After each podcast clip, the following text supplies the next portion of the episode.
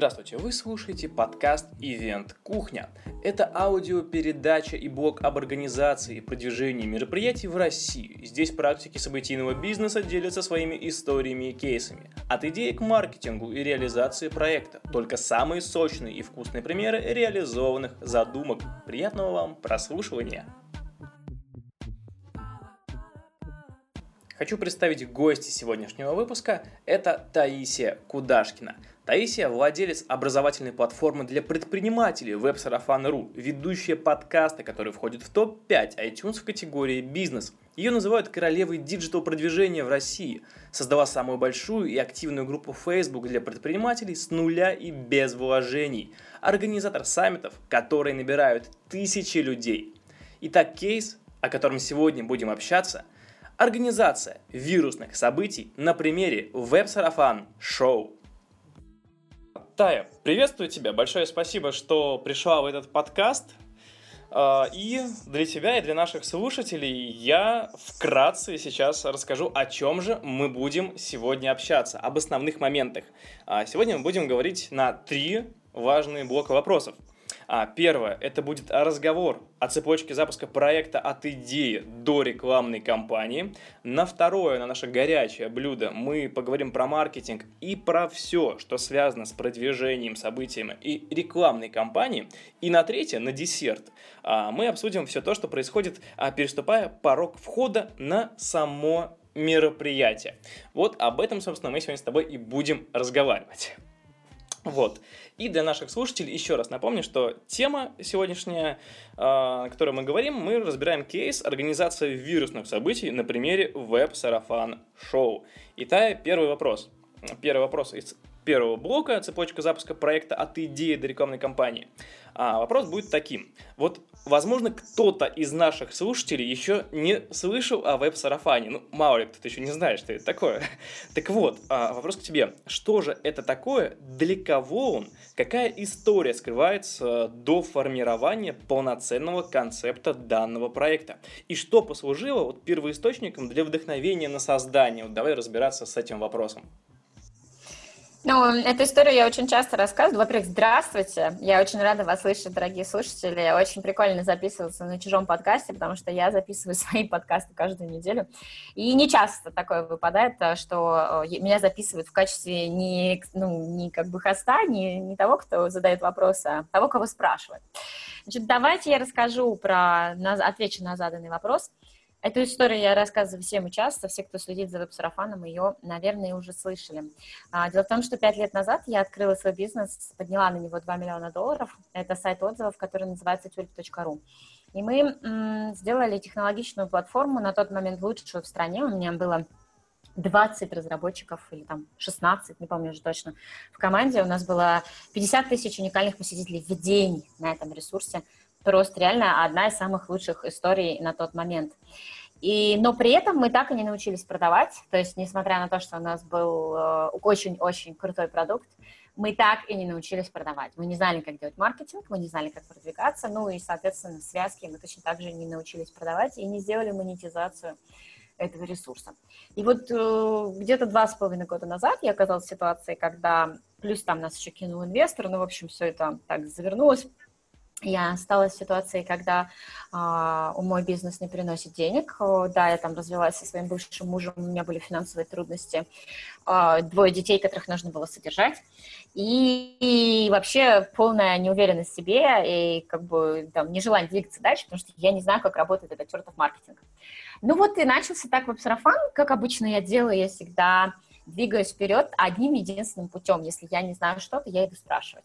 Так начался веб-сарафан. Я просто открыла блог, а, на котором начала изначально задавать вопросы экспертам. То есть я просто приходила к эксперту, там один из первых моих экспертов, например, был Павел Гуров там, или Дмитрий Румянцев по ВКонтакте, либо по Инстаграму, и просто говорила им, чуваки, давайте вы со мной 10 минут поговорите по, по скайпу. Ну, я, я задам вам свои вопросы, потом запишу это, ну, как бы сделаю расшифровку, и из этого сделаю статью. Все соглашались, ну, потому что 10 минут побазарить по скайпу, это вообще не сложно. Они в результате получают в ответ э, сформированную, контентную, хорошего качества статью. И вот так вот я сделала, может быть, 10-20 статей первых на веб-сарафан с ответами на мои вопросы. Потом я начала задумываться, думать, блин, ну что, вот у меня хорошо текст мы сделали из этого интервью, но аудио-то у меня осталось, да, и тогда родилась идея записывать подкасты, потому что я слушаю подкасты очень много и активно, но я слушаю американские подкасты. В тот момент, э, полтора года назад, в России у нас был как раз градация подкастов, у нас их там, ну, одно время они подскочили, да, потом их перестали слушать, сейчас их опять начали, ну, моими стараниями в том числе. Я решила, почему бы нет, ну, как бы, у нас в России нету нормальных подкастов, я сделаю. И начала делать это на более серьезном уровне, задавать вопросы уже экспертам в студии с записью, со звуком, со, там, со всеми проигрышами и всем остальным. Сейчас мой подкаст находится в топ-5 iTunes категории бизнес. И, в общем, вот так вот так вот все это раскрутилось. Потом веб-сарафан теперь это уже не просто блог, а образовательная платформа. У нас самая большая активная группа в Фейсбуке. В ней 60 тысяч человек, предпринимателей, которые реальные, которые разговаривают, решают свои вопросы, которые постоянно, которые очень активные. У меня в этой группе сидит 5 модераторов. Настолько там много людей, настолько там много спама, людей, которые хотят там рекламироваться и лезут, как бы у нас у меня все время идет работа внутренняя с этой группой. У нас есть ивенты, которые мы делаем, про которые я сейчас буду рассказывать, которые мы делаем каждый месяц. То есть по факту я прихожу в свою группу, говорю, чуваки, давайте сделаем ивент, какую тему хотите. Ну, и мы выбираем тему, там же в группе народным голосованием выбираем спикеров, делаем эти саммиты каждый месяц. И в среднем у нас на саммите от 5 до 10 тысяч регистраций. В онлайне у нас от тысячи до полутора тысяч человек. И, в общем-то, это бесплатный ивент, на котором мы делаем в среднем миллион рублей. Кроме саммитов у нас еще есть, сейчас открылся новый продукт, который называется «Клуб». То есть, да, люди, которые влюбляются в сарафан, влюбляются в нашу философию, понимают, что то, что мы делаем, это круто, они хотят остаться с нами на подольше. Мы их запускаем в клуб. Это рекуррентная программа, где они каждый месяц с нами а, вместе идут к достижению своих бизнес-целей, бизнес-мечтаний. Там а, контент, общение с экспертами, участие в этих же саммитах, закрытая группа, работа с психологом и все остальное. Все для того, чтобы сдвинуться с места и двигаться туда, вот про что весь веб-сарафан, про предпринимательство, про вдохновение про то, а, как это сделать вместе так, чтобы не сдохнуть по дороге. Окей, okay, а вот скажи, вот веб-сарафан, это все-таки это твой личный бренд или вот сумма брендов команды, в которой вы работаете вместе? Слушай, ты знаешь, это такой очень непростой вопрос. А, естественно, что я как человек, который думает э, в рамках дальносрочной стратегии, я бы не хотела, чтобы это был проект с моим личным брендом. То есть, если вы сейчас зайдете на websarafan.ru, там нету моего лица, там, например, как у couple у блога Игоря Мана. То есть это не мой, я не хочу, чтобы я там была везде самой первой, да, почему? Потому что, ну, у меня есть идеи, что, может быть, через 2-3 года или когда-то там я захочу поднять инвестиции, да, или я захочу его продать. Это означает, что он не должен зависеть только от меня. Это одна причина. И вторая причина, потому что я вообще хочу полностью наслаждаться жизнью, да, то есть я не хочу сидеть за этим бизнесом днями и ночами, я хочу, чтобы у меня работала слаженная команда, были налажены процессы, и при этом это был масштабный бизнес. То есть вот история, которая там сейчас сейчас, мы сейчас находимся где-то на промежутке с 1 до 2 миллионов, это как бы вообще там, ну, не то, что я хочу, я хочу иметь бизнес, который приносит 10, там, 50 миллионов рублей оборотки в месяц, поэтому я там не буду, я там не должна быть, это не должен быть мой персональный личный бренд, потому что даже если это охеренного размера бренд, он все равно ограничивает этот бренд развития моей компании. Одно время мы пытались сделать, вот в прошлом году у меня была такая идея, мы делали командный бренд, у меня в команде были а, девочки, с которыми мы партнерились, и по факту веб-сарафана было очень много сделано для того, чтобы их пропиарить, в том числе для того, чтобы это был командный бренд. Но у нас не, не сложилась эта история, в смысле пропиарить их бренды мы пропиарили, да, это я смогла сделать за счет, опять же, своего бренда личного и веса веб-сарафана, то есть мы их постоянно вытаскивали наверх, все у нас в веб-сарафане знали, что там это главный редактор веб-сарафана, и у нее тоже теперь есть личный бренд. Но в конце этого года, так по разным сложившимся обстоятельствам девочки выросли, у них выросли крылья, они решили открывать свои проекты и ушли. Соответственно, как бы теперь я понимаю, что в такую игру я больше играть не готова. И поэтому командный бренд мы строить больше не будем. Мы будем строить бренд компании. Вот этим мы сейчас занимаемся.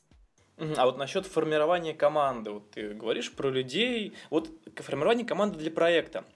А как выбирались люди в него изначально? Вот кем они должны были быть до того, как перешагнут вот порог и войдут в твой проект. Вот и какие задачи, функции выполняет команда, вот каждый в отдельности, например, при подготовке событий, вот саммитов. А, как бы, ну, давай мы начнем, это разные, как бы, вещи, говорить про саммиты, да, у саммита есть отдельно сформированная команда, но веб-сарафан это сейчас больше уже, чем саммиты, однозначно, и команда вообще-то больше, чем саммитная команда, да. Как я их подбираю? Я всем всегда говорю, для того, чтобы вам подбирать кайфовых людей в команду, прежде всего вам нужно работать над личным брендом. То есть, когда у меня 20, понимаешь, э, Илья, когда у меня 20 тысяч участников, подписчиков в Фейсбуке, я делаю один анонс, и получаю 80 резюме в течение э, двух суток, понимаешь? То есть мне не надо ходить на HeadHunter. Плюс у меня еще есть эта группа, в которой 60 тысяч человек. Естественно, я дублирую туда все свои вакансии. Я вообще не заморачиваюсь этим вопросом, потому что люди меня знают, они понимают то, как я работаю, не видят мои ценности. Многие из этих людей, которые у меня в группе, которые меня фолловят, они видели весь процесс становления вот этого вообще с самого начала. То есть люди меня понимают, они понимают, как я думаю, они понимают там моя репутация, вот я вся открытая. И поэтому очень многие просто хотят идти вместе с этим проектом, потому что он реально клевый, клевый, ну и потому что я открытая в, в том, как я делаю свой бизнес. И поэтому более мало того, что мы получаем там по 80-100 резюме в течение двух суток, мы еще и получаем уже, в принципе, преотобранных людей. То есть это не просто люди какие-то там левые из HeadHunter, которые просто случайно увидели резюме. Эти люди всегда знают, кто я такая и что делает веб-сарафан. Соответственно, сейчас работа идет э, несколькими способами. То есть есть ключевые позиции в команде, которые, на которые я ищу например, людей уже под описание, да, то есть вот там, например, в прошлом году осенью я нашла директора по маркетингу, это был там третий буквально человек в команде, который был мне нужен. А, обычно нашла, сделала, написала пост, сказала, какие люди мне нужны, да, там, что я готова отдать, естественно, когда ты ищешь команду, тебе нужно понимать, а что ты готов отдать взамен. Люди сейчас не работают ради денег. Ну, и веб-сарафан, это тоже там, не, по крайней мере, а, у нас такой принцип, что мы супер сначала там не платим больших денег, да, потому что человек приходит к нам, и мы его еще полгода, грубо говоря, прокачиваем. Поэтому они приходят, да, на, в принципе, на зарплаты, которые чуть-чуть ниже, э, ниже среднерыночных, но я им объясняю, и это очевидно, все то, что они получают в сарафане. Веб-сарафан — это динамичная очень компания, мы очень быстро изменяемся, мы применяем самые лучшие технологии, у нас все время что-то происходит. Человек, который приходит к нам, он за год вырастает с человека, который ничего не знал про маркетинг, он вырастает в эксперта, которого просто разбирают потом в разные стороны, потому что он за этот год еще 12 саммитов прослушает по маркетингу, каждый из которых с суперэкспертами, понимаешь? Как бы, и когда вы ищете себе людей в команду, вы прежде всего должны думать, что вы, как руководитель, и как команда, и как бренд дадите этому человеку. И это совершенно и абсолютно, по большей части, не деньги. А вот если говорить все-таки конкретно про саммиты, вот команда под саммиты, сколько человек и вот какие функции выполняет для организации этого мероприятия? Ну, у команды по саммиту есть э, руководитель проекта, да, это ее руки, да, грубо говоря, который вот э, все это соединяет, а, который работает именно project менеджером что называется. Ее основная задача – это открыть саммит, у нас есть такая фаза, да, когда мы делаем, мы работаем в Trello, мы делаем карточки, разбиваем на промо, утверждаем даты, цены, а, спикеров и все остальное. Дальше она тот человек, этот руководитель проекта, который дальше эти, эти все процессы двигает и людей друг с другом соединяет. Кроме руководителя проекта, у меня есть, я уже сказала, маркетолог, да, это человек, э, который работает на все проекты сразу, ну, по сути, руководитель проекта сами да, нанимает себе в команду маркетолога, то есть она приходит к маркетологу и говорит, у меня вот стоят такие-то KPI на этот саммит, что мы будем делать? Маркетолог делает промо-план, ну да, с которым потом руководитель, Катя ее зовут, допустим, чтобы было понятнее, проще про нее говорить, с которым промо-планом теперь у Катерины есть понимание того, что там, не знаю, в среду будет да, рассылка по нашей базе, а там в четверг будет выпущен таргетинг на Фейсбуке, а в пятницу будет выпущен таргетинг в Инстаграме. Ну, то есть вот есть понимание картины. Все это делается в самом начале, а в самой первой фазе, которая называется админ. Мы все делим на фазы, сейчас я про это расскажу. Кроме маркетолога есть, естественно, дизайнер, который нам дизайнит э, афиши, которые мы постим в соцсетях и во всех местах, и, и на сайте тоже, и он делает лендинг. Есть копирайтер, который, это вот дизайнер-копирайтер, это истории из аутсорса, то есть они не у нас в команде, но тем не менее они встречаются раз в неделю обязательно на, на статус встречах по этому саммиту, когда он идет. У нас есть таргетолог, этот человек, э, Валя, она работает сейчас у нас уже в команде, таргетолог на Фейсбуке, да, то есть ее задача это там настроить рекламу и сделать так, чтобы с таргетинга к нам приходили люди. А, кто у нас там еще есть? Раз, два, три, четыре, это пять. А, ну, естественно, у нас есть разработчики, да, потому что все это нужно делать, лендинги эти делать, э, нужно, чтобы корзины эти работали. Там еще идет постоянная игра с ценой, то есть там она сначала стоит столько, потом она увеличится, она увеличится увеличится во время саммита 4 раза. Ну, да, и, соответственно, все это нужно менять. Есть еще человек на саппорте у меня сейчас. А, это девушка, которая отвечает на все вопросы по поводу того, а, я купила, не получила, бла-бла-бла. Ну, вот сколько? Раз, два, три, четыре, пять, шесть, семь человек. Из них раз, два, три, четыре в команде. Ну, я. Отлично. А вот скажи, вот достаточно часто все-таки вы делаете новые продукты, ну, можно назвать саммит, каждый новый саммит новым продуктом. На данный момент вы делаете саммиты раз в месяц. Вот что помогает организовывать процесс работы в команде? Вот используете ли вы какие-то элементы из таких методик, как Scrum, например? Да, естественно, мы вообще уже давно очень э, работаем по проектно. Ты действительно прав, каждый новый саммит для нас это новый проект, потому что у него это новый цикл, мы делаем их раз в месяц. Вот у нас, ну как, если считать, можно сказать по скраму, только у нас э, не недельные э, спринты, ой, не, да, не месячные спринты, а там недельные, потому что мы их делим, ну, на этапы тоже. Ну, хотя, кстати, в оригинальном скраме там тоже, по-моему, недельный спринт. То есть, э, в принципе, это очень похоже на скрам, но там с какими-то нашими дополнениями и чем-то меняем. То есть у нас есть бэклог задач, да, мы в начале проекта открываем, руководитель проекта идет, мы работаем в Trello, то есть это огромное количество карточек. Вот а, я вам дам чек-лист, э, Илья его оформит, вы его можете скачать. Здесь больше 100 пунктов. По каждому из этого пункта, ну, например, пункт, который есть, утвердить тему, утвердить даты цены, утвердить KPI, создать страницу ранней регистрации на таймпад. По каждому из этих пунктов создается карточка. К каждой карточке привязывается ответственный, да, который отвечает за ту или иную историю. К каждой карточке привязывается due date, к каждой карточке привязывается, когда это должно быть сделано. А, и, соответственно, все это двигается, вот карточки двигаются в соответствии с фазами, за этим следит руководитель проекта. А, естественно, делаются стендапы, делаются стендапы, если это первые две недели проекта, раз в неделю, если это уже ближе, когда уже у нас началась активная промо-фаза, за неделю до ивента у нас идет очень активная промо-фаза, и тогда они встречаются практически каждый день с этой командой, да, и точно те же самые вопросы, которые по скраму, да, что было сделано вчера, что было, будет сделано сегодня, какие у вас трудности. То есть э, без а, project management мы бы не осилили такую историю. Угу. А вот скажи, до старта проекта, вот была ли какая-то работа над целями? Вот если мы перенесем сейчас на несколько лет, когда это все дело только начиналось, вот работа над целями, планированием, вот как вообще поняла, что это выстрелит. И вот в это стоит вкладывать свои ресурсы и вкладываться вот самой в этот проект. Это был вот какой-то холодный расчет или все-таки вера в чудо? Не бывает ни холодного расчета, ни веры в чудо. Ну, как бы проект начинает работать тогда, когда вы пробуете.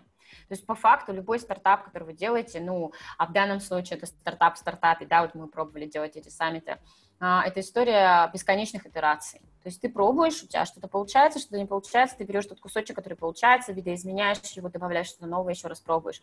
Как бы вот и все, никакого холодного расчета и никакого чуда. Ты просто берешь и, и ну, как бы мультиплицируешь то, что работает, и все. В какой-то момент раз что-то кликнуло, этот продукт пошел, люди начали платить деньги. И постоянно идут улучшения, постоянно мы что-то меняем. У нас есть, э, я уже говорила, две фазы, которые называются открытие проекта и закрытие проекта. На открытии мы говорим про то, про что это саммит, ну, там, да, какие у нас KPI, сколько мы хотим человек, сколько денег хотим заработать. На закрытии саммита мы говорим, а что было сделано такого, что мы хотим из этого саммита по-другому сделать в новом саммите, да, э, постоянно твикаем, какие-то новые элементы добавляем. То есть это бесконечный процесс, который зависит от вас. Упали, встали, упали, встали, упали, встали.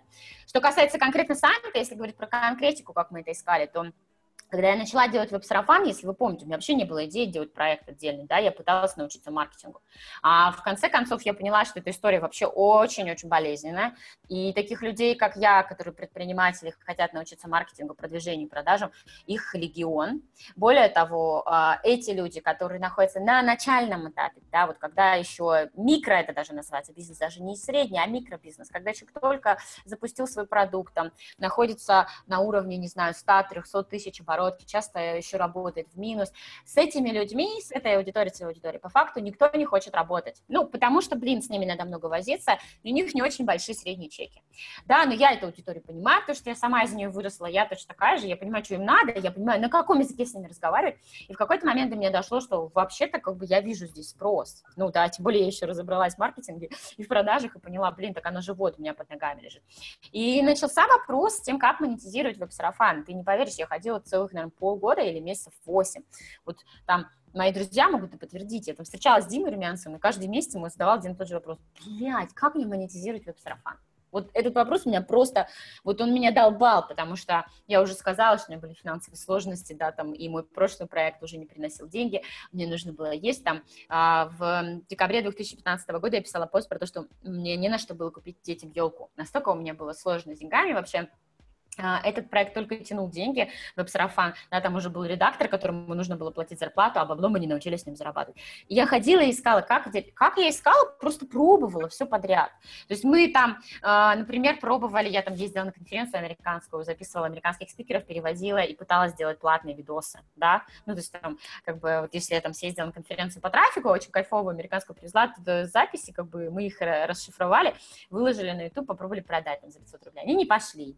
Ну, как бы, да, начали э, вот эту группу, да, я вижу, что большая активность, все просят какие-то вебинары, у меня есть очень много связей из-за того, что я делаю вот эти подкасты, из-за того, что я делаю статьи, а, связи Rolodex есть, есть а, на руках эксперты, начали делать вебинары, но вебинары вдруг внезапно у нас собирается там 500 человек, потом 1000 человек, потом 2000 человек, я понимаю, что в этом есть какой-то смысл, правда? Ну, как бы, но, а что продавать на этом вебинаре? Люди просят записи. Ну, поначалу мы их просто так высылали бесплатно. А потом мы поняли, что, блин, двум тысячам человек выслать просто так бесплатно записи, это как бы вообще такая нифиговая работа, которая должна быть оплачена.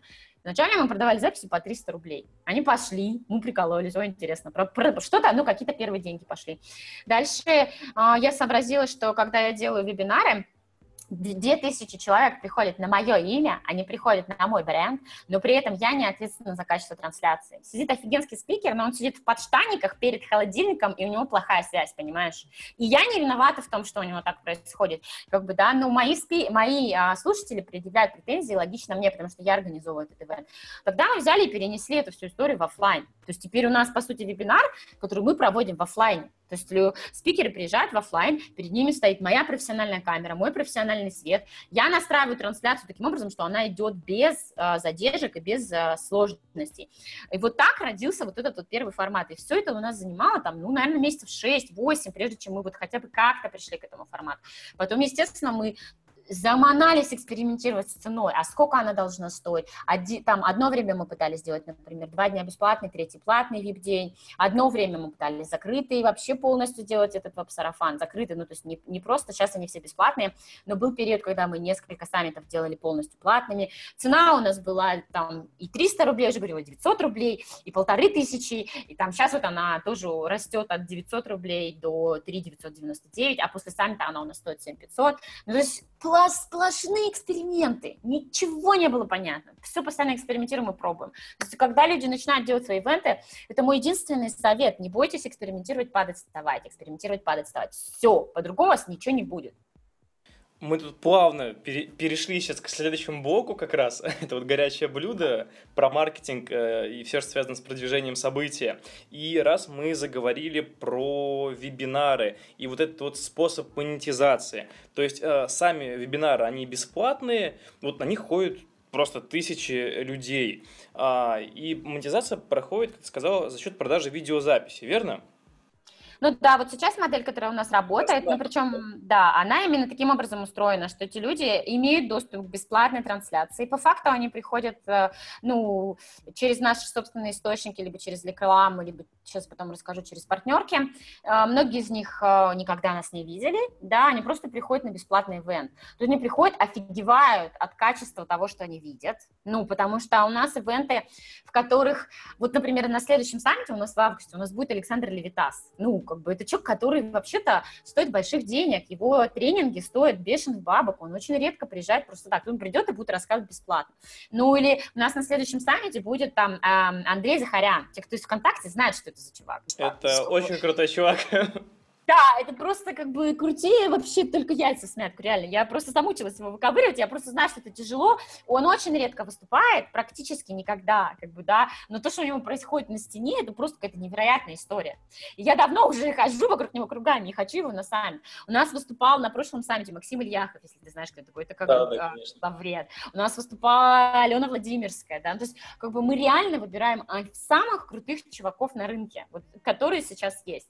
И чувак приходит приходит и имеет это все бесплатно. При этом у него еще э, невероятное качество трансляции, как бы, да, блин, там все работает, там есть чат, в котором мы постоянно с ними общаемся, то есть это еще сделано в виде шоу, там стою я, нарядная, красивая, накрашенная, с прической, там стоит микрофон, играет музыка, ну, то есть, как бы, человек просто офигевает от качества того, что там происходит.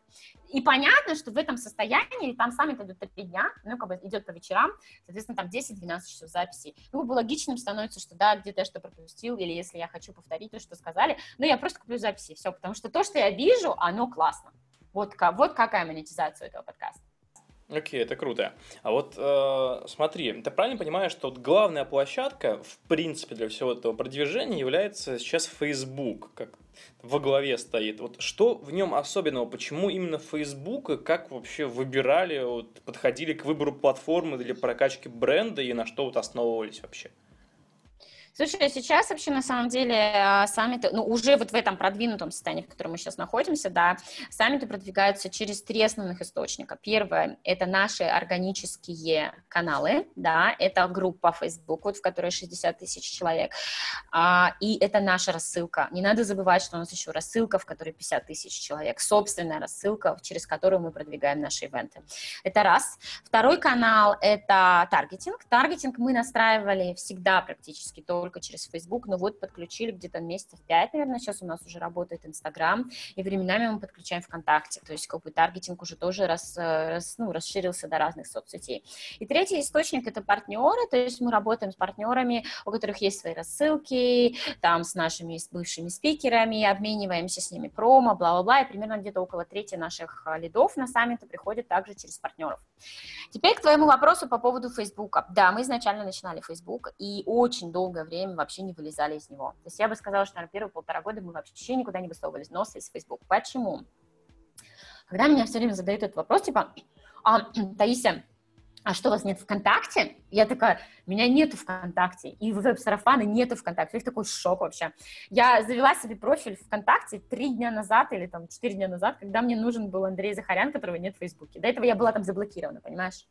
Ну, то есть, как бы, я говорю им, чуваки, неважно вообще, какую соцсеть вы выбрали, это вообще абсолютно все равно. Вот в Фейсбуке там, не знаю, примерно 10 миллионов аудиторий, во ВКонтакте там, сколько, я не знаю, ты мне сейчас скажешь, 80, сколько их там сейчас уже? Миллионы миллионов. Даже не назову цифру. Да, ну, очень много. много. Это не важно. Ваша аудитория есть и там, и здесь. Важно то, как вы работаете над ней. Выбирайте ту соцсеть, которая вам нравится. Мне нравится Facebook. И все, это был, блин, единственный аргумент, когда я выбирала то, откуда мы начнем. Мне не нравится ВКонтакте, я там себя плохо чувствую, я плохо понимаю функционали, у меня там нету друзей, которых, которые у меня здесь есть в Фейсбуке. Поэтому я начала продвигать свой личный бренд через Facebook, потому что у меня там развита личка, и мне там комфортно. Соответственно, и веб-сарафан тоже начал продвигаться через Facebook. И прекрасно прекрасно, я вам говорю, мы жили первые полтора года только на Facebook. Сейчас тоже большая часть все равно промо это Facebook, и даже наши органические источники, они все сделаны через Facebook. Вообще не важно, какая соцсеть, важно, где вам комфортно и насколько вы можете концентрированно работать над одним каналом. Ага, а по поводу, а, по поводу каналов, все-таки, вот ты сказала, что есть три канала основных, а можно ли еще добавить четвертый? Вот, например, есть таргет, есть рассылка, есть партнеры, и четвертый как личный бренд. Вот это тоже как канал можно отнести. Да, конечно. Ну, то есть э, органическое продвижение, естественно, никто не отменял. То есть вот, э, в частности, через личный бренд, либо через группу, да, если ты знаешь, что э, в Фейсбуке в группе нет рекламы. То есть э, Facebook группы вообще долгое время игнорировал, он там две недели назад сделал первую статистику, слава тебе, Господи, в эти группы. Я хоть посмотрела на своих пользователей, понимаешь, хоть поняла вообще, сколько их там, как они комментируют. Но группы в Фейсбуке не рекламируются, там, не настроить таргет. То есть вот эти вот две вещи, как бы, да, это тоже канал, и личный бренд однозначно помогает, и вообще, в общем-то, история веб-сарафана, она параллельно работает с историей моего личного бренда. То есть я вместе с ней развивала и прокачивала свой личный бренд. И естественно, что как только мне надо продвигать какой-то там ивент или клуб, который, в котором мы сейчас набираем активно очень людей. А, я, естественно, использую по максимуму свой личный бренд, потому что у меня там 20 тысяч подписчиков. Но на этом этапе, вот сейчас уже, да, когда мы разрослись до таких размеров, я бы сказала, что как бы мой личный бренд уже не играет такой роли. Просто потому что в общем объеме лидов и трафика, который мы накачиваем сейчас на саммиты, ну, как бы мой личный бренд уже померк, понимаешь? А вот также ты упомянула про рассылку, то, что у вас большая база, более 50 тысяч человек. Правильно понимаю, что основная часть набиралась вот за счет каких-то партнерских интеграций вот в самом-самом старте. Вот как вы в самом начале договаривались с партнерами, что предлагали взамен? когда еще вот ничего не было. Нет, э, на самом деле база набирается постоянно. Еще раз, я только что тебе сказала, что каждый саммит это от 5 до 10 тысяч регистраций. Куда они идут? В базу, ты же понимаешь. Ну, то есть вот мы как сейчас выстраиваем, почему мы все-таки сделали саммиты бесплатными? То есть у нас одно время была идея, вот в январе, феврале, марте мы делали саммиты платными. То есть мы по факту как бы имели примерно такое же количество денег, только трафика было меньше. С одной стороны, это хорошо, потому что, ну, там, э, это не 10 тысяч человек, каждому из которых нужно ответить на вопрос, а это всего там 500, которые купили записи, понимаешь, или которые купили доступ. Вроде легче. Но, с другой стороны, мы не имеем вот этого пылесоса, понимаешь, литгена нет. То есть мы за эти два месяца просели в базе. Я такая посмотрела на это, думаю, блин, а база-то мне нужна, мне нужна моя личная база, через которую я буду продавать, понимаешь, потому что продажи идут в основном через email рассылку. Соответственно, мы вернули ту историю с тем, что сарафаны, а, саммиты сарафана, они бесплатные, они выполняют две очень важные функции. Одна не важнее, чем другая. То есть, во-первых, да, естественно, они монетизируются, как я уже сказала, там от 800 тысяч до полутора миллионов, ну, в зависимости от саммита. А во-вторых, они пополняют базу. И этот процесс, он постоянен. Естественно, что эту базу мы регулярно чистим. То есть там, если посчитать все саммиты, у нас их было уже там почти 20 штук, то у нас было бы 200 тысяч уже участников, если там или 150, но мы ее постоянно чистим, да, как бы и активируем, чтобы там была раскрываемость большая, то есть у нас там раскрываемость в среднем 20%. И поэтому как бы никогда не было такого, что мы там только... Вообще партнеры, на самом деле, в этой истории вообще никакой роли не играют практически. Ну, как бы а через партнеров мы продвигаем саммиты. То есть нам важно, чтобы человек пришел на саммит, а потом уже саммит там мы его зафигачиваем в свою базу, понимаешь? Угу. Вот ты сейчас сказала, цифру называла, 5-6 тысяч регистраций сейчас набирается. Но для многих это все-таки, думаю, некоторые даже глаза вы, вырезали, когда услышали такие цифры. А для некоторых это что-то такое очень-очень далекое. Все-таки что было в начале, в самом начале, как набирали базу? Слушай, ну это э, такой как бы процесс э, постоянный, я тебе еще раз говорю. Начали мы с вебинаров, с обычных вебинаров, на которые набирались через мой личный бренд, через эту группу, которую я развивала, органическими методами, через таргетинг, на которые мы набирали там 300 человек, 500 человек. Потом этих же 500 человек складывали себе в базу после вебинара. И в следующий вебинар мы уже а, пиарились не только через мой личный бренд и мою группу, а еще и на ту базу, которая была до этого в 500 человек, понимаешь? Ну, то есть как бы там что, курочка по зернышку складывает, и все. Вот это вот, блин, никакой волшебной таблетки здесь нет. Просто ты вдумчиво вджобываешь в течение двух лет, у тебя получается. Ну, осознанно понимая, куда тебе надо двигаться. Вот и, именно это и хотела тебя услышать, спасибо. И переходим тогда плавно еще раз к следующему блоку, к десерту. То есть к всему тому, что происходит, э, переступая порог входа на само мероприятие. Расскажи, пожалуйста, а, про факапы. Вот с чем сталкивались на самих саммитах, какие ситуации возникали, а, которые вы а, не хотели бы, чтобы они повторились, например? Ну, слушай, ну факапы постоянные. То есть, на самом деле, я их э, не воспринимаю даже как факап. У нас нет такого слова в команде, это факап. Как бы, да, у нас есть э, вопрос, окей, не получилось, а какой мы выносим из этого урока и что мы в следующий раз сделаем по-другому. Ну, то есть, каких-то мелких вещей, э, как бы их, и они просто постоянные. Я даже не могу тебе сказать, какой-то большой какой-то факап был. Ну вот одним из факапов, из так сильно большой, да, какой-то взять, который на нас сильно повлиял, это то, что мы вот в январе, феврале и марте пытались сделать эти саммиты платными, ну и как бы, да, и какую-то часть нашей аудитории, может быть, порастеряли из-за этой истории, чуть-чуть сами потерялись в пространстве, не поняли вообще, что мы сделали, вернулись к этому. Но опять же, это не факап, ну как бы, то есть, ну мы попробовали, поэкспериментировали, увидели, что денег мы зарабатываем столько же, но при этом у нас нету трафика такого большого, да, мы не пополняем базу, и, не, и за счет этого у нас продажи других продуктов проседают, понимаешь? Это не факап, это тестирование тестирование, это эксперимент, мы что-то вы, выучили, пошли дальше.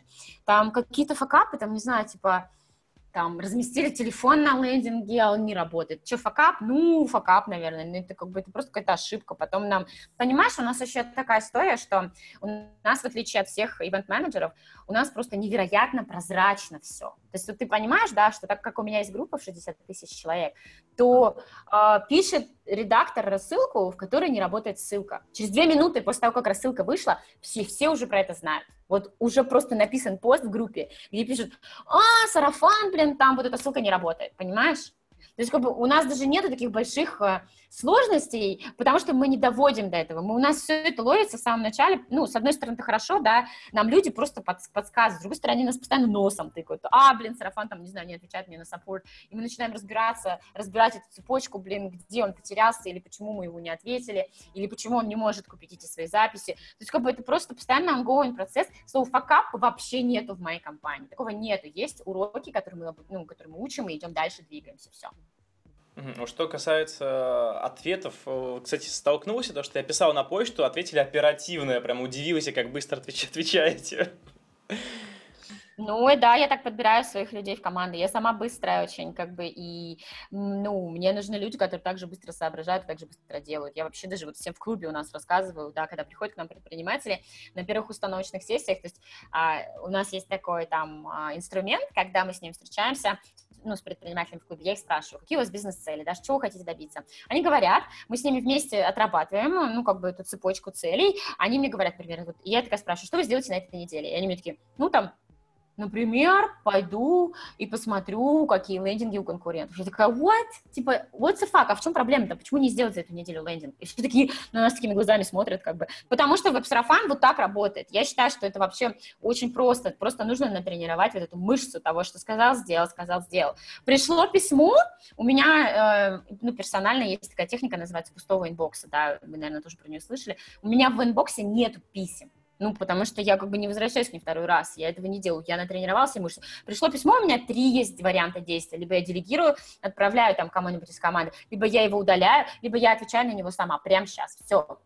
Ну, то есть, как бы, вот так вот работает Websarafan во всем, ну, и в support е тоже. И поэтому, когда у нас есть какие-то факапы, ну, о чем, ну, исправляем, мы идем, да, двигаемся дальше, все.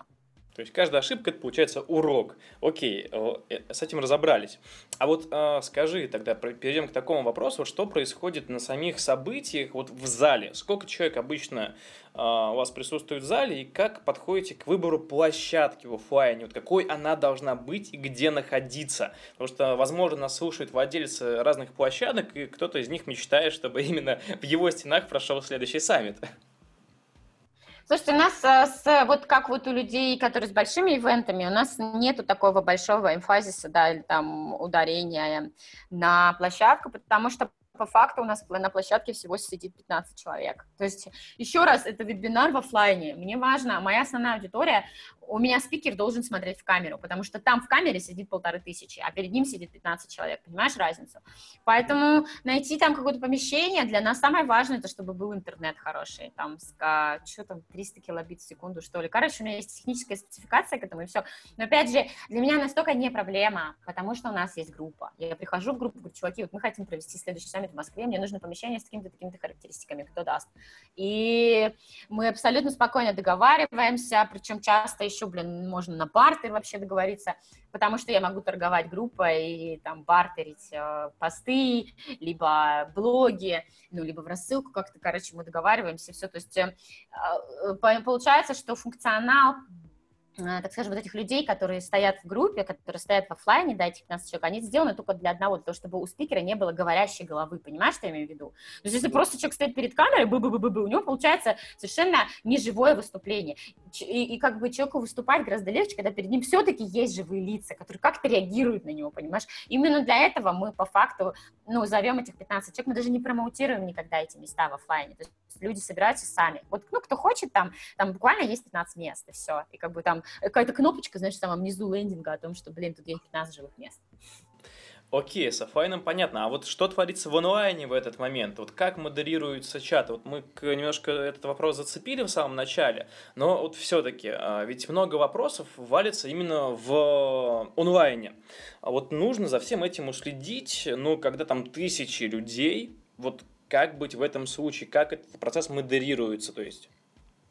Транслируется это все, ну, естественно, там у меня есть команда уже сейчас, которая под ключ нам делает каждый саммит, но по факту просто мы платим деньги как команде операторов, они приходят в это помещение, сами все это устанавливают, сами все камеры, сами трансляцию, короче, и это все выводится на наш сайт. То есть человек, который пришел на онлайн-трансляции, по ссылке из письма, он видит окно, где происходит онлайн-трансляция, а под ссылкой э, трансляции написано чат с вопросами здесь. Когда они нажимают на эту кнопку, они переходят в Facebook, вот в эту группу, То есть, таким образом, заметьте, мы еще и пополняем группу. Ну, то есть, э, почему у нас так много человек в группе на Фейсбуке? Потому что мы этими саммитами еще и группу обновляем, понимаешь, что каждый месяц туда приходят новые там 2-3-5 тысяч человек только с саммитов.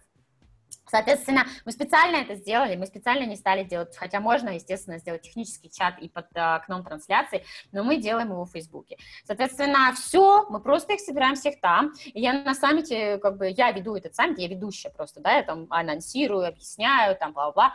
Я им стою и говорю, друзья, мы не принимаем никакие другие вопросы, ни у меня в личке, ни в саппорте, нигде. Вас сейчас полторы тысячи человек на трансляции. Все вопросы только в чате Фейсбука. Все, они пишут в одном месте. А другой вопрос, как мы с этими вопросами, которые попадают. Мы отвечаем практически всегда на все вопросы. У нас устроены саммиты так, что есть, у спикера есть сессии, сессия у нас длится 40 минут, 20 из которых теория и 20 минут из которых ответы на вопросы. Потому что мне критично, чтобы я поговорила с теми людьми, которые сидят в чате, они там сами друг за друга начинают потом цепляться, тоже помогать, это целый комьюнити. Но у нас вот среднем, когда идет один вечер саммита, да, у нас получается, мы делаем под каждый вечер саммита отдельный пост в группе. Под каждым постом у нас получается где-то в среднем тысяча комментов. Ну, то есть вот это вот те люди, которые там так или иначе задали какой-то вопрос или что-то спросили, или поговорили с нами. Как это обрабатывается во время саммита, когда я сижу, общаюсь со спикером, когда спикер говорит, у меня есть э, ассистент, который просто те вопросы, которые у людей возникают во время выступления, он их собирает в определенный документ, Google Doc, а я просто потом, когда заканчивается, я подряд просто читаю эти вопросы, и все, а спикер отвечает вот так. Окей, Таисия, спасибо большое за столько контента, который ты сегодня выдала э, в этом подкасте. Мы уже все вопросы задали и переходим к заключающему блоку.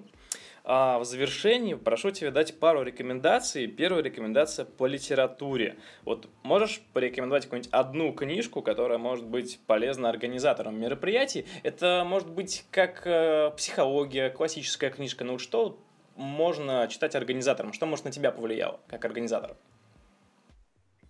Эм, Слушай, ты знаешь, я не знаю. Я знаю, что сейчас Дима Армянцев выпустил книгу, которая называется «Ивент-маркетинг от я». Я ее не читала пока, но я знаю, что Дима не умеет делать плохо. Он наверняка сделал самую лучшую книгу на рынке, которая по этой теме есть. Я не читала никакие книги, когда начинала делать ивенты. Мой, мои ивенты немножко, как ты видишь, отличаются от всего того, что здесь есть на рынке. И я еще раз говорю, что а, любой проект, будь это ивент или саммит, или вебинар, или конференция, вообще не важно, это все а, на самом деле итеративный процесс, когда вы пробуете, делаете, пробуете делать. И как бы книжка нужна, книжку можно и нужно прочитать в самом начале, чтобы понять хотя бы принципы того, как это делается, может быть, какие-то лайфхаки под, а, под ну, какие-то лайфхаки подцепить, да, но дальше уже начинает работать другая история, дальше ты уже встречаешься с людьми, которые делают то же самое, что и ты, которые там также организовывают ивенты, задаешь им вопросы, вы обмениваетесь мнениями, или там у нас в клубе, например, люди друг у друга спрашивают, да, то есть там уже начинается просто подцепляние друг от друга, вот, как бы я бы советовала просто быть в тусовке, держать глаза открытыми, ну, как бы и впитывать все, что происходит, и постоянно меняться, потому что если вы не будете меняться, вы будете стоять на месте, ну, вернее, даже не так, если вы не идете вперед, вы, значит, откатываетесь назад, вот так. Хорошо, но все-таки есть какая-то одна книга, которая повлияла на тебя?